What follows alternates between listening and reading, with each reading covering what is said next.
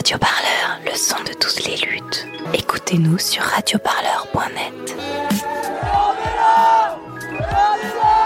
Nous, on s'arrête le 5 mars, mais on va aussi essayer de s'arrêter le 6 mars et le 7 mars, et jusqu'à ce que la LPPR, la réforme des retraites, soit retirée.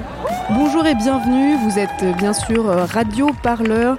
Euh, Aujourd'hui, nous allons vous parler d'une mobilisation euh, qui touche le monde de la recherche et nous allons parler de la lèpre. Oui, la lèpre, c'est son petit nom.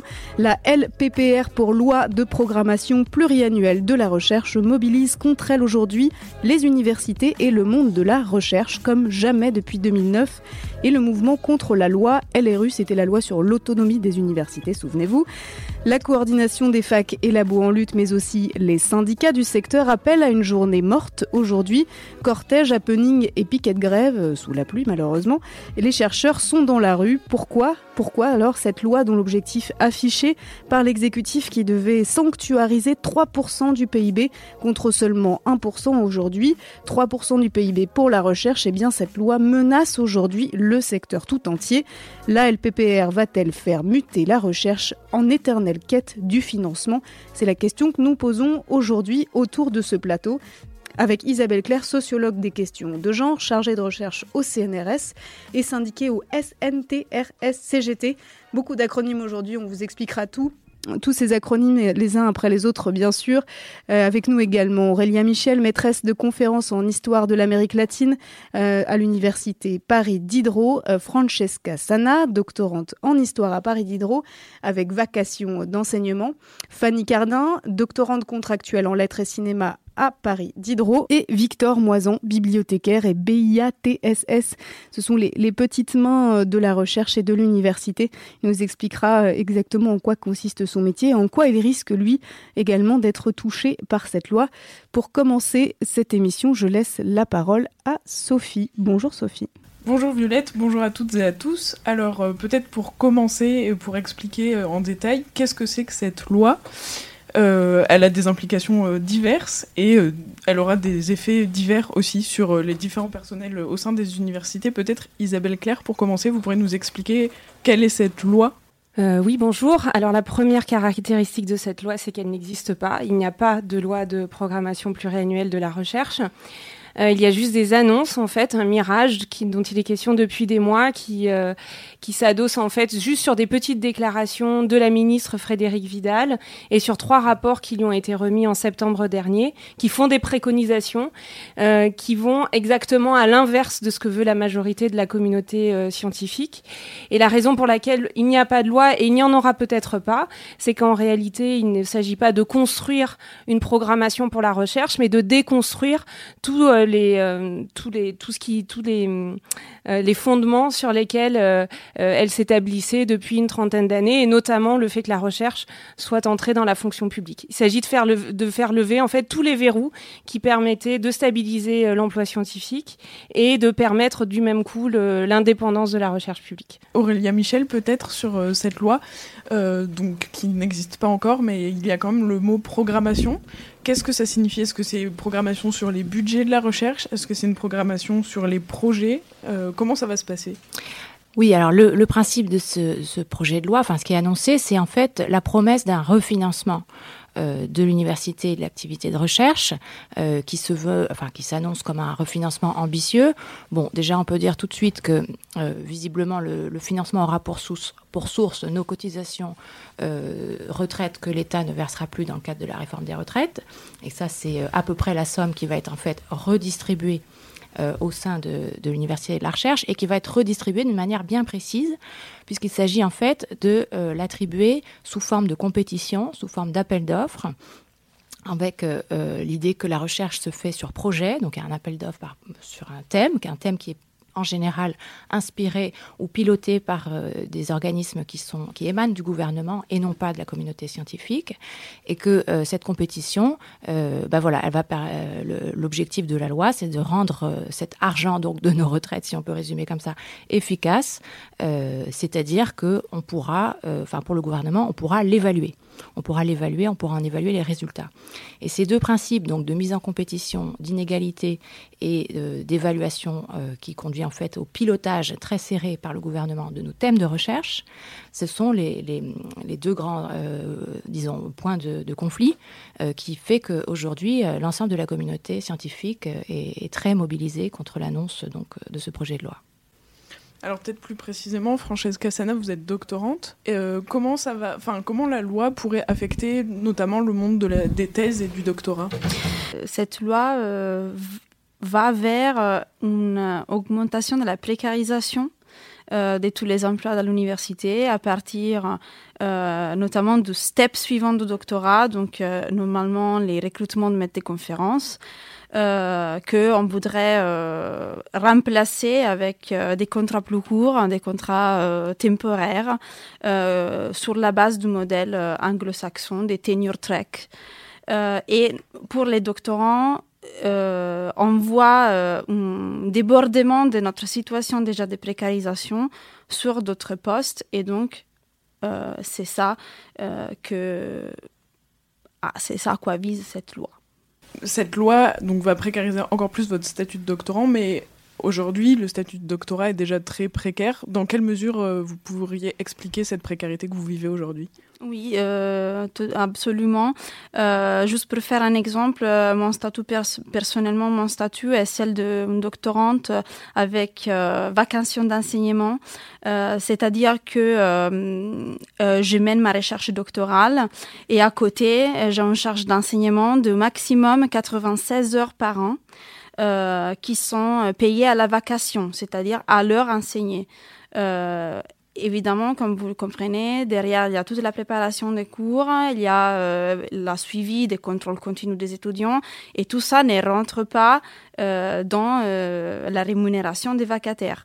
Euh, de plus que euh, s'agit des contrats qui normalement sont signés avec un petit retard, si on peut dire, qui laissent les doctorants et les enseignants vacataires sans contrat pour plusieurs mois, euh, ce qui comporte des difficultés, notamment pour euh, les, les, collègues étrangers qui ne viennent pas de l'Union européenne, qui se retrouvent avec des problèmes euh, dans l'obtention de leur visa et de leurs documents qui leur permettent de rester sur le territoire français.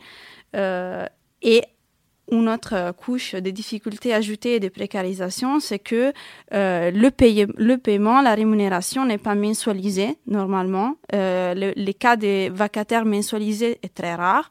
Et notre rémunération est délivrée à la fin totalement à la fin du semestre euh, de, chaque, euh, année. Euh, donc vous comprenez que il faut attendre un certain moment pour avoir euh, le retour de notre travail. Et ça, évidemment, précarise nos situations économiques, personnelles, mais aussi euh, sociales. Comment l'université fonctionne aujourd'hui avec euh, tant de vacataires? Peut-être, euh, Fanny, vous voulez réagir?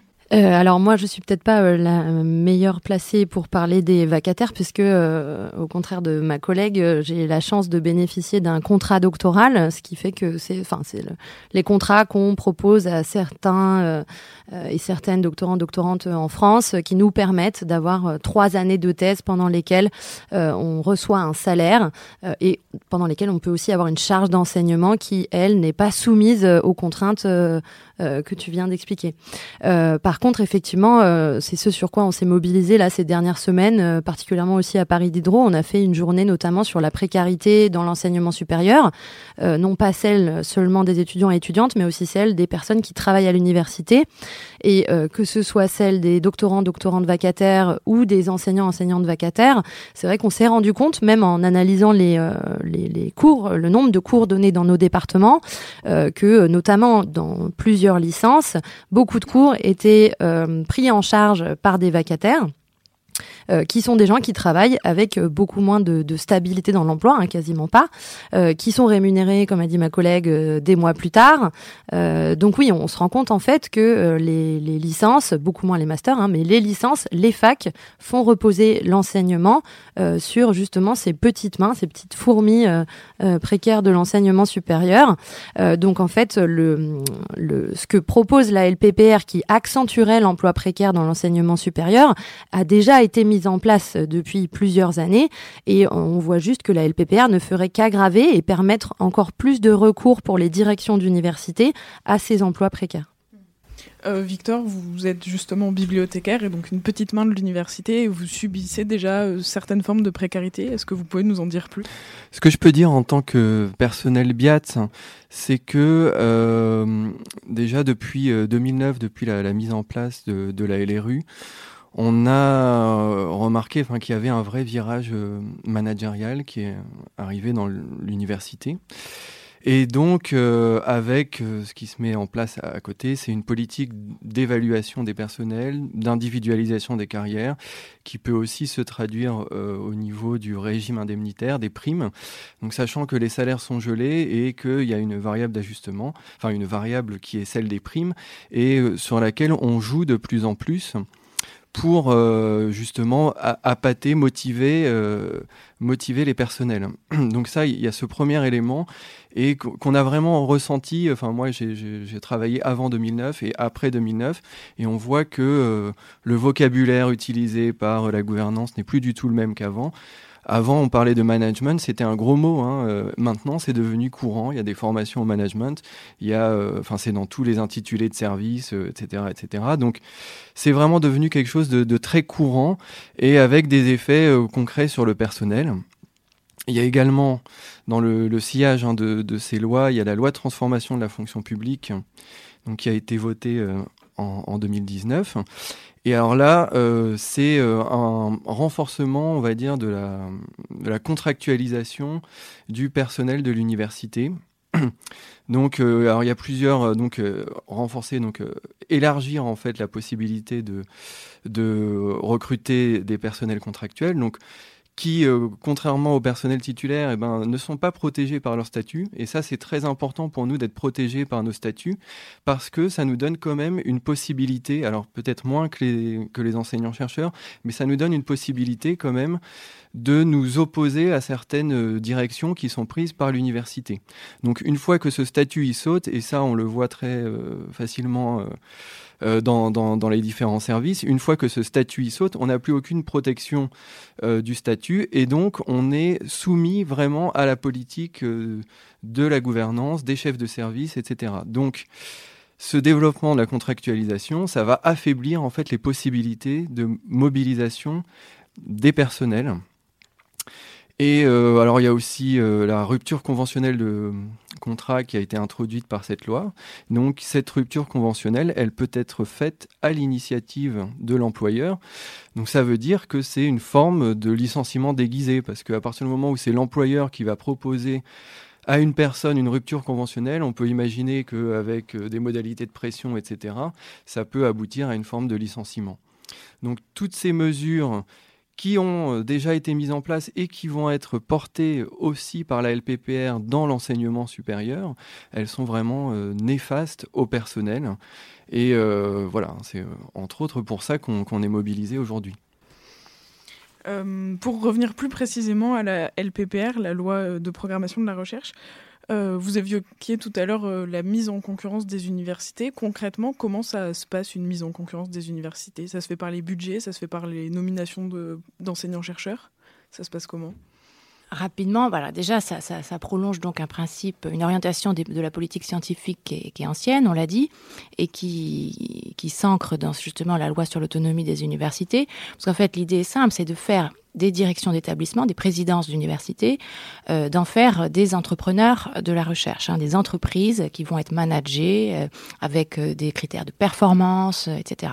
Et dans ce contexte, la mise en concurrence, c'est voilà, c'est une position idéologique qui considère que la mise en concurrence va être vertueuse et euh, va engager ses chefs d'établissement entrepreneurs à euh, faire les meilleurs recrutements, euh, à se positionner sur les thématiques les plus à la mode, etc.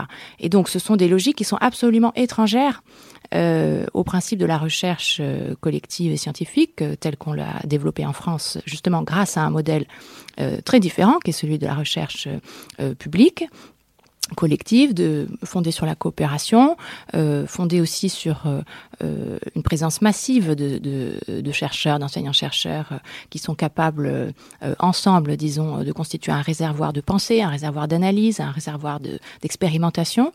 et, et, donc, le, la proposition non seulement de la LRU mais de la LPPR aujourd'hui, c'est de confisquer en fait les enjeux de la recherche et de la politique scientifique à, à cette collectivité pour les donner, pour les mettre entre les mains de ces chefs d'établissement qui vont, alors non seulement parce qu'ils bénéficient, bénéficient désormais d'une autonomie sur leur patrimoine, hein, sur leur foncier, sur la possibilité de recrutement, comme ça c'est tout ce qu'on vient d'expliquer, hein, c'est eux qui vont être maîtres euh, de l'emploi, euh, en contournant notamment euh, toutes les évaluations et le, le contrôle qui est aujourd'hui réalisé par les pairs, c'est-à-dire les enseignants-chercheurs et les chercheurs.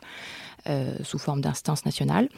Et, euh, et concrètement, eh bien, ça passe par des appels d'offres auxquels on est soumis, enfin, auxquels les chercheurs sont censés répondre, les établissements. Euh, voilà. Et ces appels d'offres, ben, on peut dire que c'est ce qui c'est ce qui est en train de nous prendre notre plus grand temps de recherche. Hein, on passe euh, quasiment la moitié de l'année à répondre à des appels d'offres et il y en a, euh, bon alors pour les sciences humaines c'est 8%, euh, pour l'ensemble de la communauté c'est 16% de ces appels d'offres qui qui donnent lieu à un financement in fine. Euh, Isabelle Claire, euh, peut-être aussi sur euh, la LPPR qui va engendrer des suppressions de postes. Comment ça va se passer euh, concrètement ces suppressions de postes? Alors en fait, ça ne va pas se passer, ça se passe déjà. Donc ça se passe depuis euh, depuis 15 ans. C'est pour ça qu'on parle de la LPPR comme quelque chose qui va venir. Et en fait, c'est une rhétorique du gouvernement puisque c'est déjà là. La précarité a augmenté, a doublé, euh, a doublé depuis 10 ans. Et par exemple, ce qui se voit du côté de la recherche, donc dans les organismes de recherche type CNRS, c'est qu'en même temps qu'on qu fait sauter les verrous qui protègent l'emploi statutaire, on fait le nombre des postes pour, euh, pour les docteurs euh, s'est complètement effondré. On avait 400 postes au CNRS. Donc le CNRS, c'est 30 000 agents. C'est le plus gros organisme de recherche en dehors des universités en France. Euh, en 2010, il y avait 400 postes pour toutes les disciplines du CNRS, donc de la physique aux sciences humaines et sociales. Et l'an dernier, ce nombre de postes est passé de 400 à 250. On est à 239 cette année. Et en même temps que la direction du CNRS donc fait s'effondrer ce nombre de postes, elle a créé à l'inverse 300 contrats doctoraux. Donc le message est clair aussi vis-à-vis -vis des jeunes générations, parce que de toute façon, c'est des politiques qui sont contre les jeunes. C'est de leur dire, faites donc des thèses, on vous finance pour trois ans, et euh, derrière, par contre, il n'y a rien pour vous. Et ce qu'il y a derrière, c'est de la précarité à vie, avec un, emploi statutaire qui va être de plus en plus réservé à la fac, comme, euh, comme dans les organismes de recherche, à quelques patrons de recherche. On recrée le mandarina, version entre entrepreneuriale, quoi, version 2020, et on aura des petits, des chefs d'équipe comme ça qui auront des, des équipes de, des équipes de précaires. Le personnel de soutien à la recherche sera uniquement contractuel lui aussi. Et le modèle, il y a différents modèles pour la France à cet égard, et notamment c'est l'Allemagne. L'Allemagne, c'est 97% de précaires, 3% de titulaires qui managent les autres. Et c'est ça l'objectif. Avec en plus, c'est la spécialité, la spécificité française. L'Allemagne met 3% de son, de son PIB dans la recherche. Et en France, Frédéric Vidal nous dit, euh, il, y a, il y a deux semaines, elle a dit ah non, non, mais les 3% du PIB qui sont l'incantation, euh, on le sait, nous, depuis 20 ans, euh, euh, du côté euh, du processus de Bologne, donc de la politique européenne de la recherche. Frédéric Vidal, qui encore l'an dernier disait c'est très important qu'on arrive à ces 3%, on n'y est toujours pas, mais on va y arriver. Il y a deux semaines, a dit non, mais en fait c'est purement incantatoire. Donc on va continuer à faire de la précarité et on ne mettra pas plus d'argent, donc ça sera en plus de la précarité à, à bas coût. Ça sera l'Allemagne en pire. Euh, moi, j'ai une dernière question pour conclure ce, euh, premier plateau. Euh, Peut-être euh, pour vous, euh, Aurélia, dans la mesure où cette loi, elle va précariser les chercheurs, est-ce que la, part de, du temps passer à faire de la recherche de manière effective peut quand même être euh, sanctuarisé. Ça peut faire partie des revendications de dire, voilà, nous, on veut un temps dédié pour faire de la recherche, pour faire des travaux, et non pas un temps, euh, voilà, que, que, le temps soit clairement défini entre euh, rechercher de l'argent et d'un autre côté, pouvoir faire effectivement de la recherche. Oui, mais sauf que concrètement, faire de la recherche, c'est être dégagé pour un certain temps de cette recherche de financement, de cette recherche d'objectifs, de cette recherche de, de performance qui va être mesurée par exemple par euh, le nombre d'articles publiés euh, par année, par chercheur, etc. Et donc concrètement, ça veut dire euh, avoir du temps, ça veut dire avoir des, des emplois, ça veut dire avoir plus de chercheurs dans les laboratoires, plus de chercheurs pérennes, enfin qui sont dans des emplois pérennes, euh, qui sont eux-mêmes dégagés de toutes ces contraintes euh, liées à la précarité. Et, voilà, et c'est la seule manière en fait de dégager ce temps de recherche et de le sanctuariser. Est-ce que ça veut dire aussi, dernière question, que euh, ne pourront réussir que les universités qui auront des postes dédiés à la recherche de financement, comme ça se fait déjà dans certains labos de recherche ou certaines institutions? Oui, mais le problème, c'est que, enfin, c'est effectivement l'objectif et l'orientation de, de, cette politique scientifique, mais le problème, c'est qu'il y a un gros contresens. Parce qu'en fait, euh, cette politique, elle va en fait récompenser des personnalités ou des, oui, des personnalités qui mènent éventuellement des équipes, qui mènent des établissements, qui sont dans la recherche euh, d'argent, euh, de, de, gloire, euh, de je ne sais pas quelle reconnaissance. Et en fait, euh, ce, ce, ne sont pas eux les bons chercheurs. Les bons chercheurs, c'est ceux qui sont euh, engagés presque de façon poétique et illuminés euh, dans des enjeux de recherche, de connaissances euh, qui, qui sont en fait assez euh, séparés du monde du management, de l'entreprise et de la réussite économique. Et donc, en fait, on ne vise pas la bonne cible par ce type de politique scientifique et de financement. Merci beaucoup, merci beaucoup à tous et à toutes. Euh, je refais un tour de présentation avant de passer, de faire une petite pause et de passer au deuxième plateau.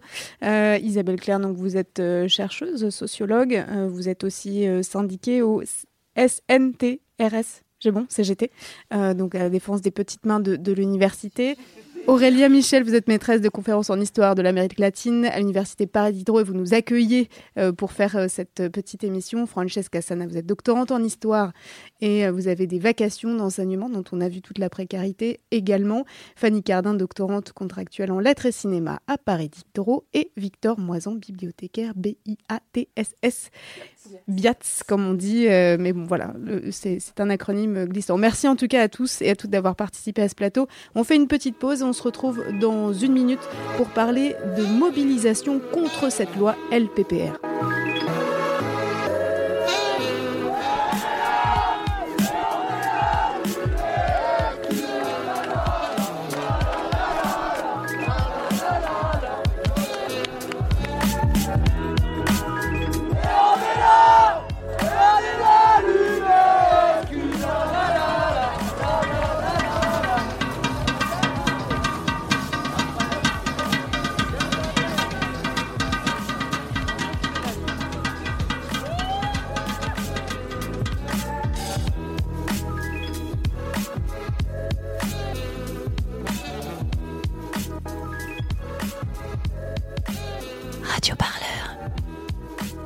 Toujours sur Radio Parleur et nous parlons toujours de l'université mobilisée aujourd'hui. Nous sommes le jeudi 5 mars 2020 et c'est une journée université et labo mort, mais pas mort complètement puisque la mobilisation se passe dans la rue.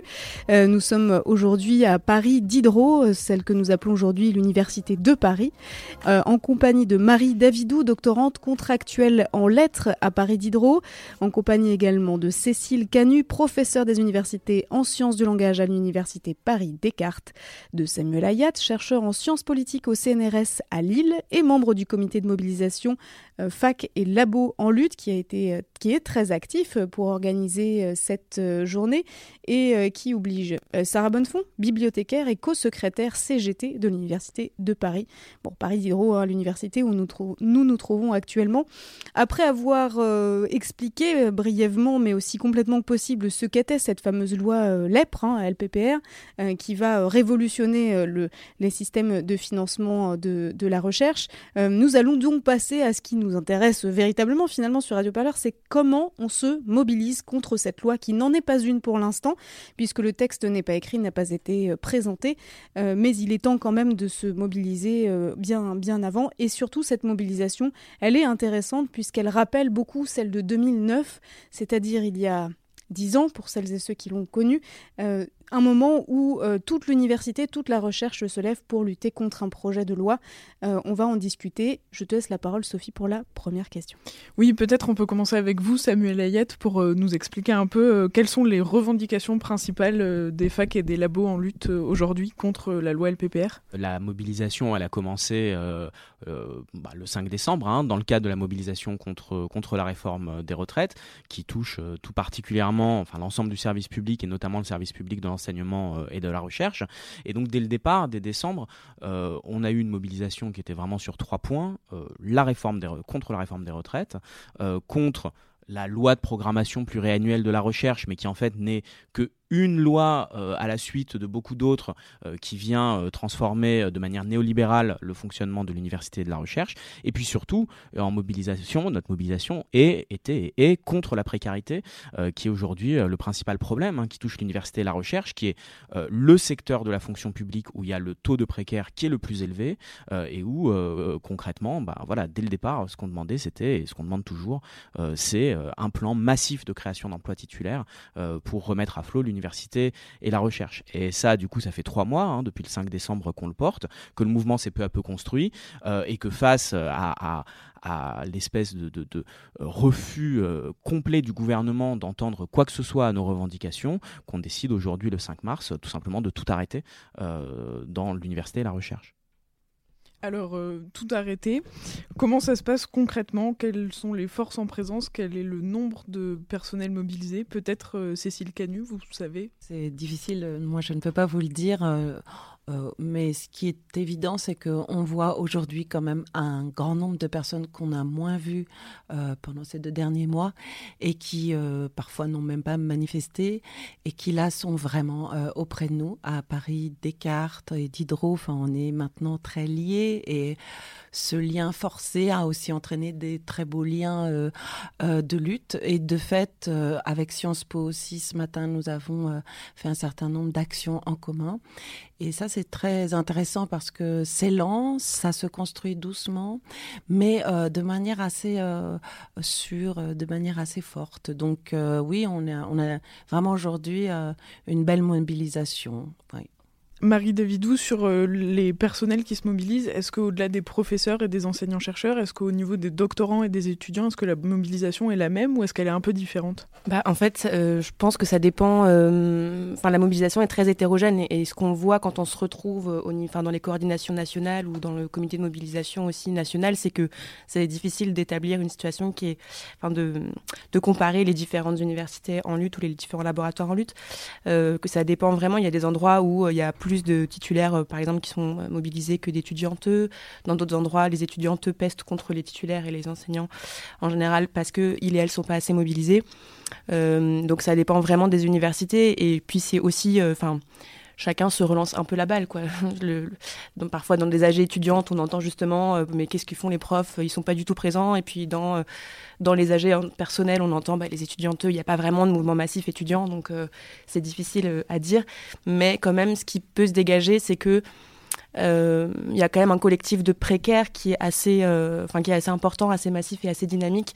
Et euh, enfin, moi je vois par exemple à l'échelle de Paris d'Hydro, c'est qu'il y a quand même un certain nombre de précaires qui et de donc, doctoranteux notamment qui portent la mobilisation. Et, en fait, ça se retrouve aussi, enfin on le voit aussi dans le comité de mobilisation nationale ou les coordinations nationales des facs et labos en lutte, qu'il y a un collectif de précaires qui est quand même assez dynamique et qui tire un peu en, locomotive le mouvement. J'ai l'impression. Hmm. Et euh, peut-être au niveau du personnel BIAT, Sarah Bonnefond, comment euh, ces personnels-là se mobilisent au sein des universités? La mobilisation a quand même commencé donc sur les retraites. Hein. c'est quand même indissociable de, la mobilisation sur les retraites. C'est à partir de là que tout est parti. Moi, je trouve que quand même c'est encourageant parce que je crois que c'est c'est la première mobilisation à Paris Diderot et à l'Université de Paris qui est quand même aussi euh, massive ou en tous les cas aussi visible. Et ça, je pense que c'est déjà une bonne chose. Après, au niveau des personnels euh, administratifs, et donc BIAT et ITA de l'université, euh, c'est vrai que la mobilisation est un peu plus compliquée pour eux. Hein. On peut pas, un appel à une, grève reconductible pour les personnels, c'est un petit peu compliqué de par le salaire, mais aussi parce que, euh, bah, parce que quand on n'est pas là, bah, le travail attend quand même. Hein. on a quand même notre travail à faire derrière. Donc après, pas, les gens ne sont pas mobilisés tous les jours, mais par contre, les jours de grosses manifestations, on arrive quand même à mobiliser pas mal les collègues. Enfin, en tous les cas, moi, dans mon service, ça fonctionne assez bien. Et je pense qu'il y a quand même pas mal de services maintenant où ça fonctionne aussi pas mal et c'est plutôt encourageant. Moi, je voudrais savoir comment on fait pour mobiliser contre une loi qui n'existe pas puisque pour l'instant la loi n'est pas écrite, donc on ne sait pas exactement ce qu'il y aura dedans. Il y a des choses qui ont fuité, donc on sait quand même globalement, mais Comment faites-vous pour mobiliser et vous mobiliser alors même que cette loi, pour l'instant, est euh, un peu euh, fantomatique? C'est là que c'est indissociable et des retraites et la loi de transformation de la fonction publique. Parce que, donc, comme je disais tout à l'heure, ça a commencé avec les retraites. Et ça, là-dessus, c'est assez facile de mobiliser les collègues. Hein, ils sont tous concernés. Après, la loi de transformation de la fonction publique, euh, qui va être appliquée finalement plus ou moins dans le cadre de la LPPR, même si on sait que c'est juste un projet. Du coup, pour les personnels, c'est quand même une, enfin, c'est une précarisation des emplois c'est euh, la casse hein, du statut euh, des fonctionnaires. Ça veut dire qu'il y aura, pour eux, il y aura moins d'ouverture de concours, il y aura plus de possibilités de titularisation. Et c'est aussi, même si bon, on en parle moins, c'est aussi euh, l'augmentation du temps de travail pour les personnels sans évidemment aucune compensation, en sachant que les salaires des fonctionnaires sont quand même gelés depuis 2010 et que les personnels n'ont aucune augmentation de salaire depuis quand même des années et qu'on va encore les faire travailler davantage pour toujours moins. Et ça, c'est vraiment dans le cadre de la LPPR que ça va être euh, appliqué. Peut-être sur euh, cette mobilisation-là aussi, comment elle s'organise concrètement? C'est-à-dire euh, au sein de la coordination nationale, est-ce qu'il y a eu la mise en place de caisses de grève? Est-ce que au sein des AG, il y a eu une réflexion qui a été poussée sur comment faire grève à plus long terme? En fait, dès le, dès le départ, hein, euh, il y a eu une structuration du mouvement qui s'est faite par en bas, avec le soutien euh, de, des, syndicats, des syndicats mobilisés euh, contre, contre la réforme des retraites et contre la loi de programmation pluriannuelle de la recherche. Et donc, il y a eu une première Assemblée générale nationale qui s'est tenue le 2 décembre, il y en a eu une autre le 14 décembre, une le 18 janvier, et puis une coordination nationale hein, qui a rassemblé plus de 700 délégués venus de toute la France, de différentes disciplines qui s'est tenu euh, le 1er et 2 février et il va y avoir à nouveau hein, une coordination nationale, cette fois-ci avec euh, des délégués vraiment encore plus, avec des délégations limitées en nombre, donc encore plus représentatives hein, de, euh, tous les labos et toutes les facs en lutte, qui va se tenir demain et après-demain, donc le 6 et 7, le 7 mars. Donc en fait, c'est vraiment un mouvement qui s'est structuré par en bas. Euh, après, avec une difficulté, c'est que euh, ben, au niveau local, euh, comme le disait Marie, c'est très hétérogène. donc il y a des endroits où vous avez des assemblées générales d'établissements qui sont massives, d'autres où c'est plus compliqué, non pas juste parce que les gens sont moins mobilisés, mais aussi parce qu'il y a une répression constante qui s'exerce sur les personnels mobilisés et surtout sur les étudiants et étudiantes mobilisés.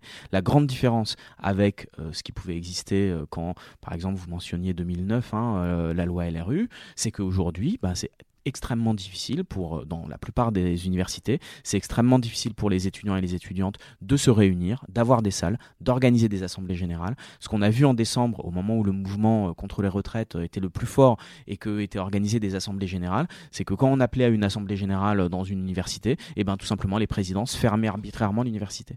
C'est-à-dire qu'aujourd'hui, on est dans une situation où la mobilisation est largement empêchée, pas seulement par la police, mais aussi par les quelques la poignée les quelques dizaines de personnes euh, qui euh, tiennent l'université, qui tiennent les universités dans un fonctionnement complètement autoritaire qui vient justement de la loi de 2007, de la loi euh, responsabilité euh, la loi liberté et responsabilité des universités, la loi LRU, et qui a donné tellement de pouvoir à une poignée de personnes qui n'ont de compte à rendre absolument pas à la communauté universitaire, qu'on arrive à la situation actuelle où vous avez euh, cette loi LPPR qui est soutenue en gros par 200-250 personnes contre l'ensemble des personnels et l'ensemble des usagers et des usagères d'université, et qui euh, bah, du coup, ceux-ci et celles-ci sont empêchés de se mobiliser. Et malgré ça, on réussit à construire quelque chose, euh, mais euh, c'est certain que, que, ces empêchements, cette espèce de répression à bas bruit qui empêche les mouvements de personnel, et en particulier et plus particulièrement les mouvements étudiants, est quelque chose qui, qui, qui, qui limite la mobilisation ou qui la rend moins visible qu'elle pourrait l'être. Quelles sont les solutions qui pourraient être envisagées pour améliorer le monde de la recherche et de l'enseignement et le monde des universités. Euh, on l'a vu dans la première partie de l'émission, c'est euh, un, milieu très précaire qui manque de moyens. Le gouvernement pourrait envisager la hausse des frais d'inscription pour tout le monde. Est-ce que c'est une solution viable, ça? Bien sûr que non. Ce qui est important, je voudrais faire le lien avec ce que Samuel vient de dire, qui me paraît fondamental, parce qu'on a vécu, euh, bon, on est un peu plus vieux peut-être, mais justement les, les, les mobilisations de 2007, 2009. Et il y a une différence majeure qui est celle-ci et qui, qui fait aussi que beaucoup par ailleurs, hein, d'autres enseignants, bon déjà on a eu un échec, on a perdu hein, en 2009 et beaucoup sont restés avec un goût amer de cet échec et ont du mal à se remobiliser. Et puis euh, cette grande différence de l'intériorisation, presque de l'incorporation euh, de la compétition, euh, de tout ce qui fait aujourd'hui et tout ce qu'on voudrait absolument que nous fassions dans le cadre de l'enseignement et de la recherche, parfois est difficile à laisser de côté. Alors qu'est-ce qu'on pourrait faire et qu'est-ce qui est en train de faire et pourquoi on se bat? Bah, Déjà, pour une dimension donc du service public qui est de travailler de manière collective. Et je vais prendre un exemple très concret. Concret. Euh, on, par exemple, on nous euh, vante un nouveau modèle qui existe déjà depuis longtemps, mais qui serait le seul modèle, c'est-à-dire le travail sur projet, et donc d'aller chercher nous-mêmes de l'argent pour euh, pouvoir faire notre recherche.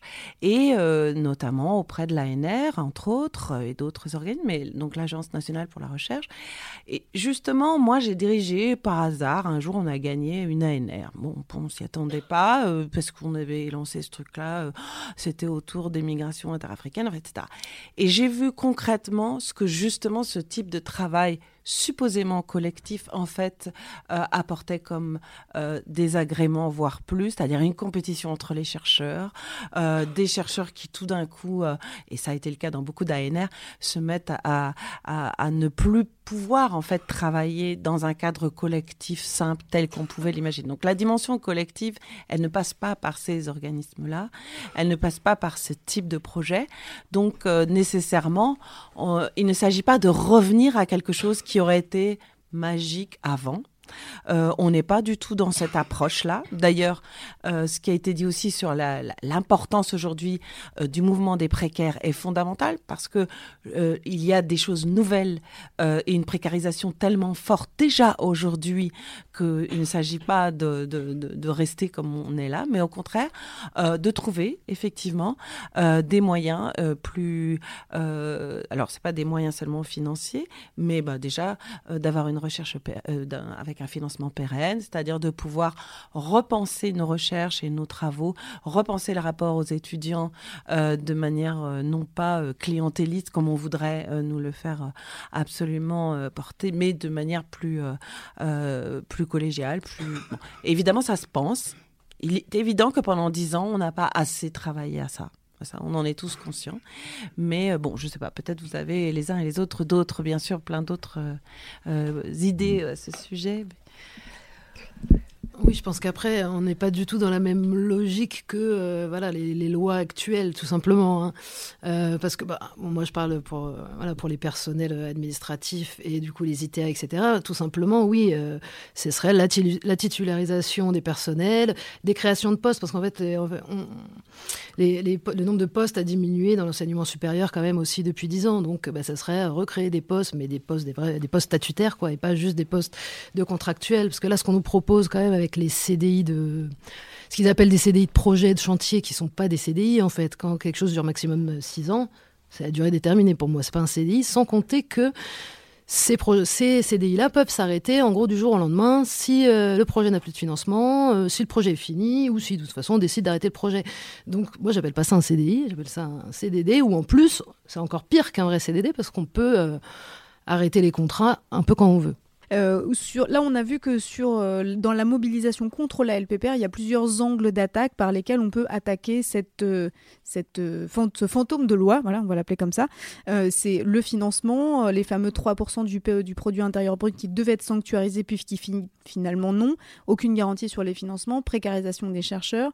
mais il y a peut-être d'autres arguments, par exemple le fait que l'université, de manière générale, ne se porte pas très bien. En tout cas, il y a des parts qui se porte bien et, d'autres pas. L'université manque déjà de, financement et elle manque aussi euh, de, j'allais dire entre guillemets, de démocratie, puisque c'était un des arguments de 2009. Ne faisons pas des présidents et présidents d'université des patrons de leurs universités, où il y a déjà plein de problèmes, de mandarina, de chercheurs, jeunes chercheurs qui se font voler leurs recherches. Voilà, donc il y a déjà plein de, plein de soucis. Est-ce que cet angle-là de la concentration des pouvoirs et de faire de l'université quelque chose de très pyramidal, c'est un bon angle d'attaque, euh, justement, pour contrer cette fameuse loi LPPR Bah, le truc, c'est que, c'est que euh, le, ce, ce, cette transformation managériale des universités, euh, elle a été faite par la loi LRU. Elle est là. Euh, et concrètement, les universités. c'est trop tard. Non, c'est que du coup la lutte ne peut pas être simplement euh, ne peut pas simplement viser à ce qu'il y ait un retrait de la LPPR. Il faut reconstruire un véritable service public de l'enseignement et de la recherche. Aujourd'hui, cette idée de service public a été entièrement détruite par euh, une logique de d'établissements mis en concurrence avec à leur tête des présidents et des présidentes d'universités qui ont beaucoup de pouvoir et qui n'en ont de leur point de vue pas encore assez puisqu'ils veulent un pouvoir supplémentaire qui est celui de pouvoir euh, euh, embaucher et virer les gens à leur discrétion. Mais le résultat de tout ça, c'est deux choses. Premièrement, une dérespons- déresponsabilisation complète de l'État et du ministère. Euh, Lorsqu'on a posé la question la semaine dernière dans une réunion publique euh, à, Frédéric Vidal, la ministre de l'Enseignement supérieur et de la Recherche, euh, on a posé la question de OK, vous, vous, vous avez cette LPPR, bon, nous, nous, on veut plus de postes. Elle a dit l'emploi, ce n'est pas mon travail. Et elle n'a pas entièrement tort, parce que euh, aujourd'hui, elle dit bah, l'emploi, c'est la responsabilité des présidents et des présidentes d'université, des présidents et des présidentes d'établissements. Moi, je leur donne de l'argent, euh, ensuite ils font ce qu'ils veulent avec. Et donc cette logique euh, de déresponsabilisation, elle vient de ce- ce- cette idée d'autonomie. Et puis le deuxième point de cette fausse autonomie, de cette managérialisation, c'est de créer une compétition permanente entre établissements jusqu'à arriver à une université à plusieurs vitesses.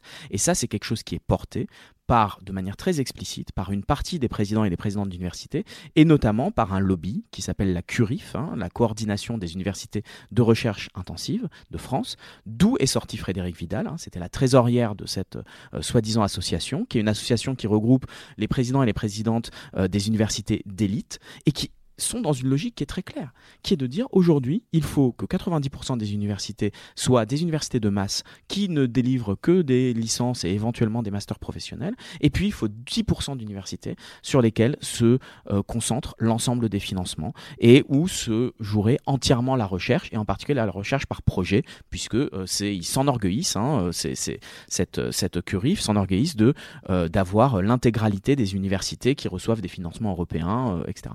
Donc cette logique, elle est très clairement exprimée. C'est une logique qui, tout simplement, n'a plus rien à voir avec le service public parce qu'elle crée une inégalité fondamentale, c'est-à-dire que selon que vous allez faire vos études à Paris-Saclay, Paris-Sud, Université d'excellence, ou euh, euh, à l'Université de Lille, par exemple, d'où, où, je travaille, eh ben, vous n'allez tout simplement pas avoir les mêmes conditions, ni d'enseignement, ni de recherche, ni de travail si vous êtes personnel administratif. Euh, et, donc là, on est dans quelque chose qui est une logique de de service public qu'il faut réinjecter, qu'il faut repenser. Et pour ça, bah, il ne s'agit pas juste de lutter contre la LPPR, il s'agit de détricoter l'ensemble des réformes qui ont eu lieu depuis ce qu'on appelle le processus de Bologne, c'est-à-dire depuis la fin des années 1990 et de la transformation néolibérale des universités de la recherche. Euh, pour finir, euh, quelles seraient alors les suites de cette mobilisation euh, contre la LPPR On a vu euh, euh, des grèves donc aujourd'hui dans les laboratoires de recherche et les universités. On a vu des grèves aussi sur les revues scientifiques, des pages blanches, etc.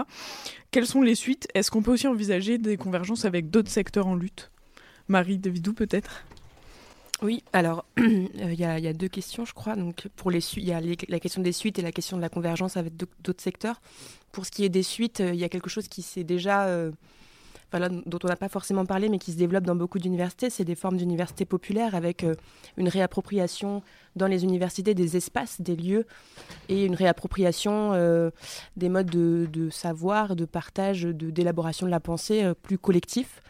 Et depuis, enfin à Paris Diderot, il y a une université populaire qui a été mise en place dès la rentrée de janvier, et ensuite, enfin en parallèle dans plein d'autres universités aussi, on voit fleurir ces, ces formes-là d'université populaire qui visent vraiment à, en fait finalement à, faire de l'université un lieu euh, tel qu'on veut qu'il soit déjà en fait. Donc euh, et sur ça, il y a quelque chose de euh, déjà acquis et de déjà gagné peut-être indépendamment de la LPPR, de la réforme des retraites, on a déjà on est déjà en train d'expérimenter quelque chose d'autre et avec les personnes mobilisées, les collègues mobilisés, mais aussi les étudiants et étudiantes mobilisés, de réinventer l'université, ou enfin réinventer, ou en tout cas d'essayer d'expérimenter l'université et, et une autre manière en fait de, fonctionner ensemble. Et donc ça, enfin en tout cas pour là pour Paris Diderot, donc Université de Paris, mais donc le, campus Paris Diderot, c'est certain que ça on n'a pas du tout envie de le lâcher parce que depuis début janvier on est en train de, tenir tout ça et de, faire grossir cette université populaire et, et c'est certain que ça ça aura des suites en fait.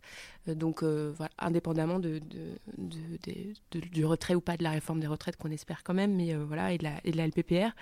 Et ensuite, sur la question de la convergence, euh, bah, on est euh, on, est en lien avec d'autres secteurs. Et là, dans, le, dans la coordination nationale dans le comité de mobilisation, on, réfléchit vraiment à, à, faire converger aussi, enfin, à converger avec les autres secteurs. Alors d'abord, puisque, enfin, comme on l'a dit plusieurs fois, et je le, je le, rappelle, on est vraiment mobilisé à la base contre la réforme des retraites. Et donc sur ça, on est en lien avec les autres secteurs euh, depuis le début et depuis le 5 décembre. Mais euh, aussi, il y a d'autres sujets sur lesquels on est très mobilisé. Ça va être, enfin, ou en tout cas, on est très clairement positionné. C'est aussi, par exemple, les E3C dans le secondaire. Donc euh, là, on est aussi en lien avec d'autres secteurs de l'éducation. Mais on est aussi présent sur euh, les manifestations des hospitaliers, par exemple, et la mobilisation des hospitaliers. Et là, au, comité au dernier comité de mobilisation euh, de lundi qui préparait la coordination donc de, des 6 et 7, on a accueilli des internes dans le comité de mobilisation euh, qui nous ont un peu parlé de leur mobilisation aussi. Et euh, on s'est rendu compte qu'on était confrontés en fait aux mêmes problématiques euh, vraiment dans, dans, nos services publics respectifs en fait. Donc oui, il y a vraiment la volonté de travailler cette convergence-là et c'est aussi pour ça que bah, par exemple Nous, on a cette journée particulière aujourd'hui, mais contre le 49-3 et avec, euh, par exemple, la manifestation de mardi, on y était aussi. Enfin, on n'est pas du tout. Euh, on, tient vraiment ensemble trois, lignes qui sont, la précarité, la, réforme des retraites et la LPPR contre lesquelles on est mobilisé. Donc, ça n'aurait pas de sens qu'on converge pas avec les autres secteurs en lutte on se mobilise souvent contre quelque chose, mais euh, les mobilisations ne tiennent que s'il y a un espoir de, gagner. Euh, est-ce que sur le euh, l'espoir, pour ce qui concerne la, la LPPR, c'est quoi? C'est de voir ce projet au moins retardé, à minima, euh, abandonné ou est-ce que euh, l'espoir c'est plutôt de construire quelque chose, ce que disait Samuel Aya tout à l'heure, euh, de plus profond, de, de, plus ancré aussi dans l'université, de revenir à une forme de, disons un gros mot, d'éducation politique aussi sur ce que c'est que faire de la recherche, sur ce que c'est que penser, sur ce que c'est que trouver, sur ce que c'est qu'enseigner, sur ce que c'est que transmettre. Est-ce que c'est ça en fait le véritable enjeu de cette lutte aujourd'hui? Oui, alors ce qui est sûr, c'est comme vous l'avez dit, étant donné que il n'y a même pas de loi exactement et clairement, précisément euh, dévoilée. Il y avait un ensemble de projets. Euh, on ne se bat pas seulement contre une loi, Samuel l'a dit, et que ça va bien au-delà. Et que du coup, l'espoir, euh, il est aussi, comme ça a été dit par ailleurs, de, de pouvoir faire de nouvelles choses, créer de nouvelles choses, expérimenter de nouvelles formes, que ce soit les universités populaires ou euh, en tout cas de réfléchir à la dimension politique effectivement euh, de, nos, de nos approches, de notre recherche, euh, de nos implications politiques constantes et notamment vis-à-vis des étudiants, c'est-à-dire de les, les ramener entre guillemets ou en tout cas de les amener parce que il y a quand même là des difficultés. Il faut pas, faut pas se cacher. On va pas non plus être complètement euh, hystérisant, hystérique pardon, en disant euh, euh, que, que tout va bien et que tout le monde est mobilisé. C'est pas vrai. et ça, moi, j'ai pas du tout envie de. Et même si on est performatif, j'ai pas du tout envie de le cacher. Par contre, c'est pour ça que je disais qu'il y a un vrai travail de fond. il se crée des choses. on est peut-être encore peu, mais par contre, ce sont des, des réflexions très importantes sur la dimension politique, oui, de, notre présence même à l'université, euh, mais parce que, de fait, ça n'est plus du tout. Ça a été totalement dépolitisé. Bon, euh, si on repense euh, même à, cette expérience de vouloir recréer une fac de Vincennes l'an dernier par un certain nombre de personnes qui ont voulu faire une nouvelle université qui s'appelait La Volante. Bon, ce sont des expériences très importantes. Pourquoi ça n'a pas marché? Ça, ce sont des choses intéressantes, des, des, questions importantes à se poser, parce que on est tellement pris les uns et les autres dans des logiques de vitesse, de publication, de, de, de, mails, parce que les mails ont complètement changé. Enfin, moi, je fais partie de celles qui ont connu l'université sans mails et, aujourd'hui avec les mails, mais ce sont des éléments, des petits détails peut-être, mais en fait qui sont énormes et qui nous empêchent de penser. Et là, effectivement, ce mouvement, au moins, permet ça, de s'arrêter et de réfléchir à ce que c'est que notre métier et peut-être effectivement de reprendre, parce que c'est, on peut pas le détacher de l'ensemble de la société, de reprendre euh, des discussions euh, sur le sens de, euh, de, ce que c'est qu'une université et pourquoi c'est un lieu qui doit être libre, qui doit être un lieu où tout le monde devrait pouvoir rentrer. Enfin, ce matin, on nous empêchait de rentrer dans l'université parce qu'on avait une banderole. Et, et bon, là, l'université ici a des droits fermés, etc., comme le rappelait Samuel. C'est-à-dire que il y a une, il y, y a déjà juste à repenser euh, les corps dans l'université, la place euh, des êtres humains dans l'université euh, euh, avant de même de, savoir bien évidemment les statuts sont fondamentaux et ils sont en train de enfin il y a la volonté quand même de réduire les, un certain nombre de statuts pour des contrats tenure track etc ça c'est très important de lutter contre la LPPR directement. Mais la LPPR elle vient pas de, de, nulle part. Elle s'inscrit dans la LRU dans un ensemble dans une société aujourd'hui aussi euh, complexe où euh, je sais pas les réseaux sociaux aussi on, on leur part la manière de, concevoir la recherche euh, a, a complètement changé quoi. bon je suis un peu longue pardon Non, non, pas du tout. Merci beaucoup d'avoir euh, d'avoir participé à ce, à ce dernier, euh, ce second et dernier plateau sur la mobilisation contre la LPPR, dont on a bien compris qu'effectivement, elle s'inscrivait dans le cadre plus large du processus de Bologne.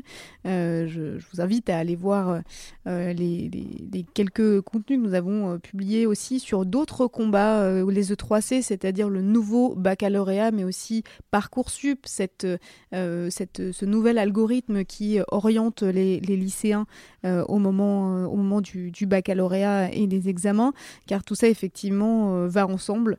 Et ce n'est pas, euh, pas juste l'université d'un côté et l'enseignement secondaire et primaire de l'autre, tout ça effectivement marche main dans la main.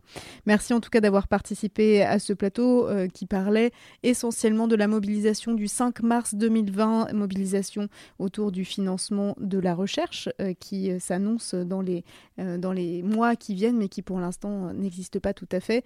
Autour de ce plateau, Marie Davidou, doctorante contractuelle en lettres à Paris Diderot, Sarah Bonnefond, bibliothécaire et co-secrétaire CGT de l'Université de Paris. Diderot, mais qu'on appelle Paris désormais, car euh, tout Paris euh, se concentre à Diderot. Cécile Canu, professeure des universités en sciences du langage à l'Université Paris-Descartes. Et Samuel Ayat, chercheur en sciences politiques au CNRS à Lille et membre du comité de mobilisation FAC et Labo en lutte. J'adresse un, remerciement particulier à Aurélia Michel, maîtresse de conférence en histoire de l'Amérique latine, qui nous a accueillis dans son bureau, puisqu'effectivement, nous n'avons pas pu faire cette émission euh, sur le lieu de l'université où nous avions prévu de la faire, puisque euh, les vigiles de l'université nous ont euh, repoussés vers la sortie. Voilà, donc euh, ça illustre un petit peu aussi cette fermeture des universités en période de mobilisation. Voilà, vous écoutiez Radio Parleur et on se retrouve très vite pour reparler de ce sujet de l'université.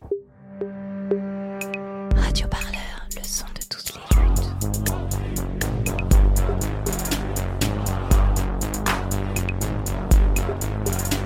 Écoutez-nous sur radioparleur.net.